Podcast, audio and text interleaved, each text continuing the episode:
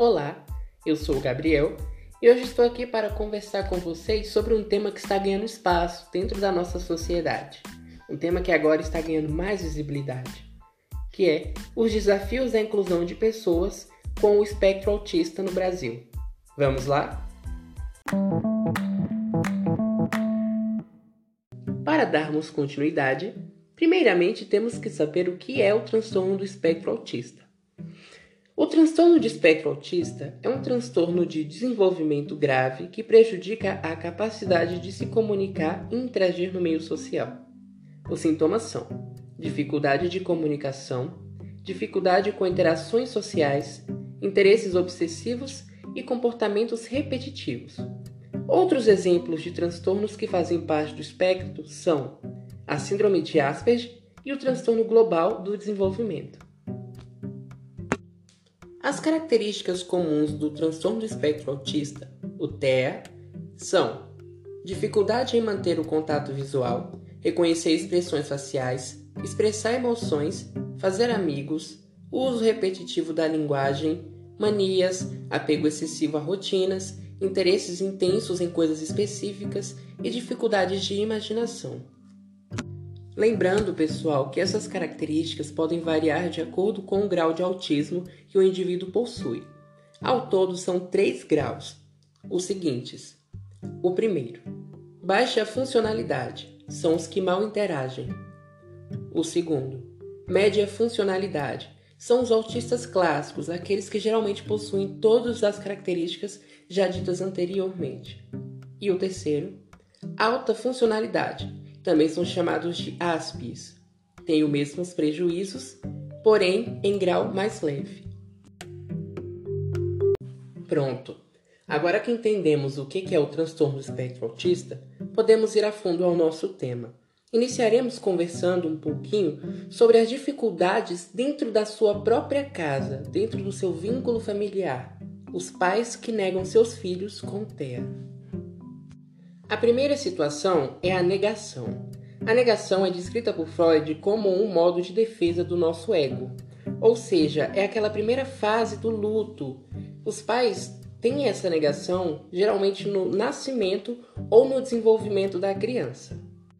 A outra situação já são pais que sentem culpa, pais que acham que cometeram algo errado durante a gestação. Um grande problema que essas duas situações podem desencadear é a não procura de ajuda de profissionais, pois, pela negação dos pais, eles acham que seus filhos irão se desenvolver como todas as outras crianças, mas não é bem assim que acontece. As pessoas que possuem o transtorno do espectro autista devem ter cuidados redobrados e mais atenção. Então, a ajuda de profissionais é super importante no desenvolvimento da criança, pois eles auxiliarão como os pais devem agir e se comportar durante determinadas situações.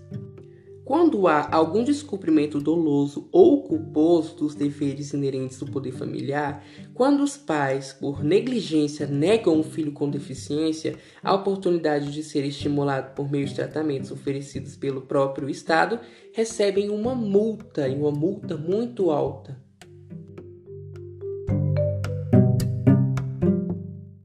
Então, convenhamos, pessoal, se existem pais que negam seus próprios filhos agem de formas desnecessárias, imagine o restante da sociedade, principalmente a sociedade brasileira, a qual é muito preconceituosa.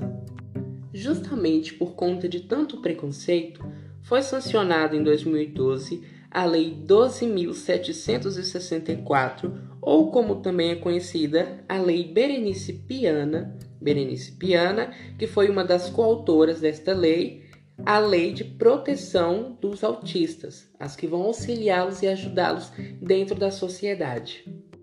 Essa lei reconhece o autismo como uma deficiência, instituindo a Política Nacional de Proteção dos Direitos da Pessoa com Transtorno do Espectro Autista e prevê a participação da comunidade na formulação das políticas públicas voltadas para os autistas, além da implantação de acompanhamento e avaliação da mesma. Por ser considerados autistas como uma pessoa com deficiência, todos os direitos das pessoas com deficiência também passam a acolher as pessoas com este transtorno. Com a lei, fica assegurado o acesso às ações e serviços de saúde, incluindo o diagnóstico precoce, o atendimento multiprofissional, a nutrição adequada e a terapia nutricional, os medicamentos e as informações que auxiliem no diagnóstico e no tratamento. Da mesma forma, a pessoa com autismo terá assegurado o acesso à educação e ao ensino profissionalizante, à moradia, ao mercado de trabalho e à previdência e assistência social. Agora, no dia 8 de janeiro de 2020, o presidente Jair Bolsonaro sancionou com vetos a Lei 13.977, que cria a carteira de identificação da pessoa com transtorno do espectro autista, a conhecida também como CIPTEA, a sigla. A norma foi batizada de Lei Romeu Mion, o que é filho do apresentador de televisão Marcos Mion e que possui o transtorno do espectro autista. O texto altera a lei da Berenice Piana, a Lei 12.764, que institui a Política Nacional de Proteção dos Direitos da Pessoa com Transtorno Espectro Autista. De acordo com a nova lei, a CIPTEA deve assegurar aos portadores atenção integral, pronto atendimento e prioridade no atendimento e no acesso aos serviços públicos e privados, em especial nas áreas de saúde, educação e assistência social.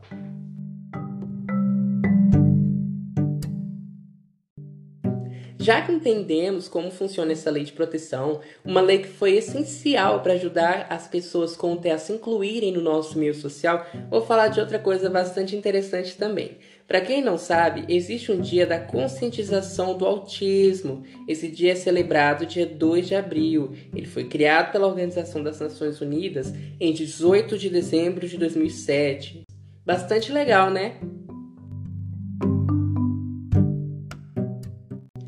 E como será que funciona o mercado de trabalho para as pessoas com transtorno de espectro autista?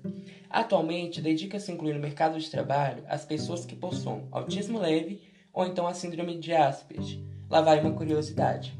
A estimativa é de que existam 70 milhões de pessoas com autismo no mundo, sendo que 2 milhões delas estão aqui no Brasil. E dessas 2 milhões de pessoas, 85% dos adultos com autismo estão desempregados. Pessoal, 15% é uma taxa muito baixa e ainda temos que levar em consideração que nem todas as pessoas que possuem autismo leve ou então a síndrome de Asperger estão inclusas dentro do mercado de trabalho. A nossa sociedade é muito seletiva e muito preconceituosa.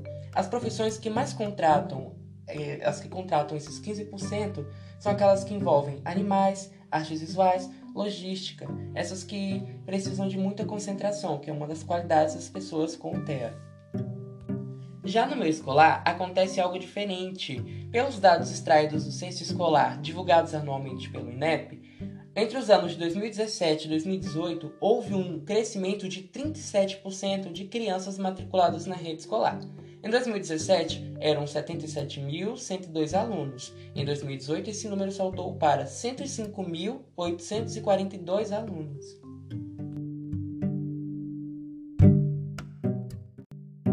Como será que os autistas estão se comportando, lidando com a quarentena? Nessa situação, em meio a uma pandemia, todos nós trancados em nossas casas, como será que eles estão lidando?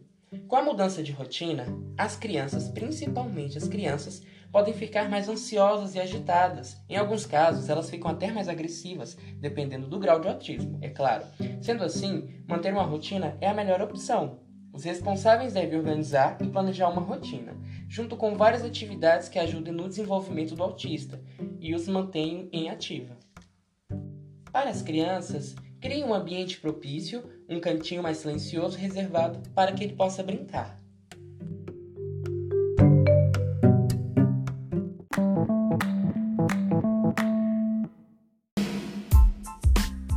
E chegamos ao fim do nosso podcast. Mas antes de ir, eu irei deixar aqui duas indicações para que vocês possam ver o autismo retratado. A primeira delas é uma série, The Good Doctor. A série vai retratar, gente, um jovem médico com autismo que vem da vida calma do interior e começa a trabalhar em um famoso hospital. Além dos desafios da profissão, Shawn Murphy precisa provar sua capacidade a seus colegas e seus superiores. A outra indicação também é uma série bastante legal, Atípico. Atípico é uma série norte-americana de comédia dramática. Ela vai retratar a história de um rapaz de 18 anos, diagnosticado dentro do espectro autista, assim como Sean Murphy, que trabalha e estuda, vivendo a efervescência da idade e seu amadurecimento. Muito obrigado, pessoal, por me ouvir até aqui. Espero que tenha sido uma experiência bastante legal. Este foi um podcast de produção de Gabriel Rocha e de Letícia Oliveira. Obrigado, tchau.